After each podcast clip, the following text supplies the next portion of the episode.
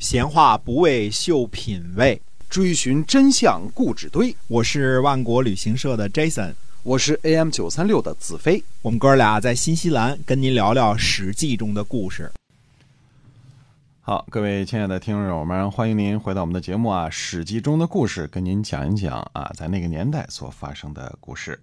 那么上次讲到呢，说楚国呢派人去晋国这儿呢挑战了一把，晋国方面呢，呃，魏齐想做公族大夫没有得逞，他比较有怨气，他巴不得呢这个呃打仗，而且很想晋国大败了，这个心里不太那个什么啊，嗯，他也请求去楚国挑战一把，但是没有得到荀林父的批准。那魏齐呢？嗯，又去请示，请示什么？他说：“那不让我挑战，能不能让我去出使楚国？”荀林父呢，结果批准了。魏齐呢，哪儿是出使啊？他自己呢，就是擅自决定一定要挑战一把，因为这事儿感觉挺好玩的啊。嗯，那么楚国的潘党，也就是潘王的儿子啊，带兵呢出来追逐，追到迎泽。迎泽呢，就是所谓的行泽，就是呃这个。我们说大禹治水的时候，管这个地方叫行波，就是广播的播啊。嗯，呃，但实际上是这个波涛的波。那么今天呢，呃，荥阳东南的呢一个大湖啊，这个已经没了。嗯啊，直到东汉的时候呢，呃，堰塞为平地了。当时是有一大湖的，这就是所谓的迎泽或者叫行泽啊。嗯，荥阳就是因为在行泽之北而取名的啊，叫荥阳嘛，荥水之阳啊，在这个湖的北边。那么魏齐呢，正在往回跑，知道后边潘党呢已经追上来了，啊，也偏巧在这时候呢跑出来了六只麋鹿。嗯当时环境保护的比较好，嗯 这麋鹿挺多啊。现在没那么多哈。现在没那么多了，哎，嗯呃，魏齐呢就射中了其中的一只，回过头来呢献给了潘党，说呢说您有军务在身，后勤恐怕来不及供应时鲜吧，我冒昧的把这只麋鹿献给您的随从。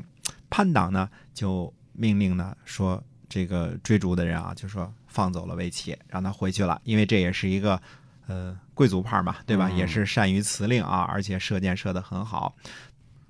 赵瞻是赵川的儿子，想做卿士没做成，而且呢，对于晋军呢放走了楚国的挑战者呢，十分的不满。于是赵瞻也请求前去挑战，荀林父没答应。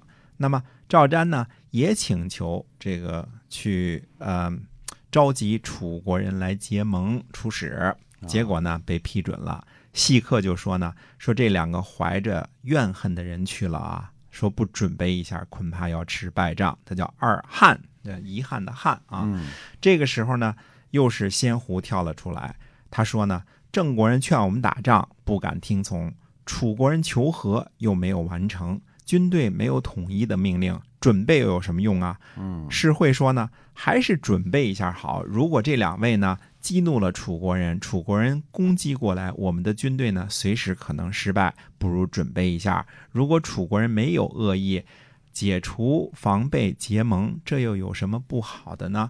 如果有恶意而来，有防备的话呢，那么准备呢就不会失败。呃，就是国军相见呢，卫士也不撤离，就是为了警戒呀。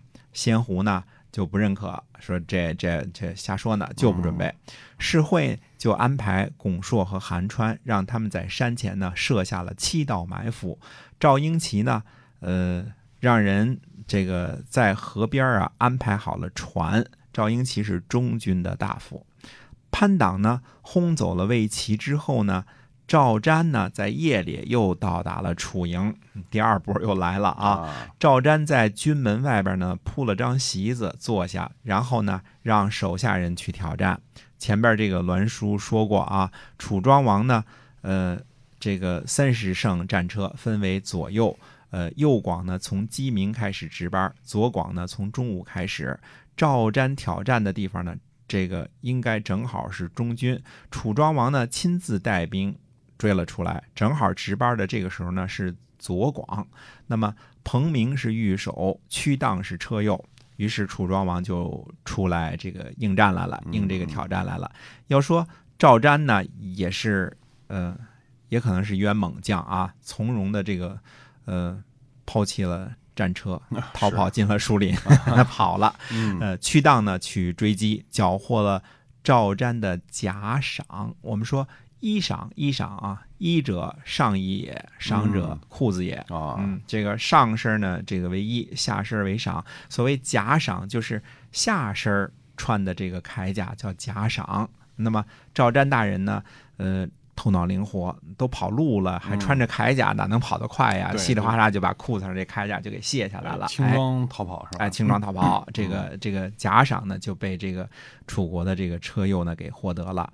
晋国人呢怕这两位激怒了楚国军队，于是派出屯车来迎接。屯车就是用于防守的兵车。这个时候呢，潘党望见了晋国的这个屯车啊带起来的尘土，就快马呢回去报告说说晋国攻过来了。楚国人呢也怕楚庄王孤军深入啊，这个于是呢就出营列阵。关键时刻呢，楚国的令尹孙叔敖做出了关键的决定。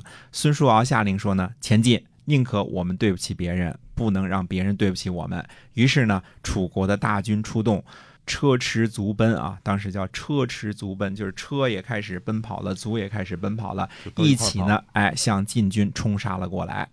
楚军呢，可以说是在误会之下，由令尹孙叔敖发起了进攻的命令。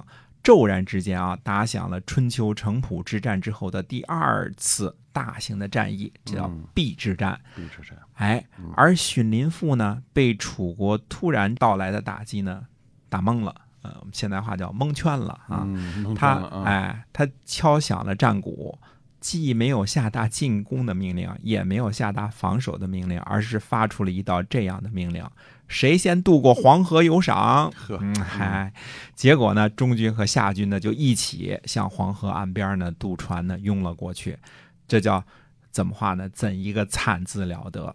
虽说呢，当时中军啊准备了渡船，可是强敌在后，逃命要紧，大家呢都纷纷的跳上渡船。中军呢，呃，虽说准备了渡船，但是夏军的溃兵呢也来抢夺。先上船的人呢，怕后边的人呢扒住船帮，把这个渡船弄翻，就挥起武器朝着扒船的人手乱砍。史书上记载呢，中军、夏军征舟，舟中之止可居也。好家伙，也就是说，船上的手指头都可以捧起来，你说多惨！嗯真是一个怎叫一个惨字了得啊！晋军、中军主将呢，派了两个不该派的人，慌乱之中呢，下了一个致命的错误命令，嗯导致中军、下军顷刻间崩溃。晋军呢向黄河方向溃败，上军没有移动。公尹齐呢率领楚军的右阵追逐晋国的夏军。楚庄王呢派遣唐角去告诉唐惠侯，看来唐惠侯唐国的这个国君呢，当时是从军的，说布谷没有德行，但是很贪婪，遇见大敌，布谷之罪也。但是如果楚军不能够胜利，也是国君您的耻辱。希望凭借贵君您的英明。帮助楚军，又让潘党呢带领着游阙四十乘，跟随唐侯为左阵攻击晋国的上军。所谓的游阙呢是什么呢？就是这个呃，等于是机动兵力。四十乘车呢，就是随时准备哪儿吃紧就投入到哪儿，叫后备兵力吧。细客的这个儿子细齐说呢，说等在这儿开战吗？他们埋伏了七队人马嘛，对吧？嗯世会说呢，楚军士气正旺盛呢，如果集中兵力攻击我们，估计我们就被包了饺子了。啊，不如呢，收拾军队回去，分一些战败的罪名，这样不是也可以吗？是会亲自殿后，所以呢，上军没有失败，等于说中军和下军全都溃了。嗯这就是突然，呃，意气仓促之间的邲之战，这是春秋非常非常重大的一场战役，它是在城濮之战之后这个最大的一场战役，而且跟城濮之战不同，楚庄王这次赢了。嗯，那么预知战争的其他的一些细节呢，那我们还是下回跟大家接着说。哎，好的，今天呢我们史记中故事啊，就先跟您讲到这儿啊。那么也请您把我们的节目呢，可以分享给您身边的一些个喜欢历史的朋友。我们下期再会。再会。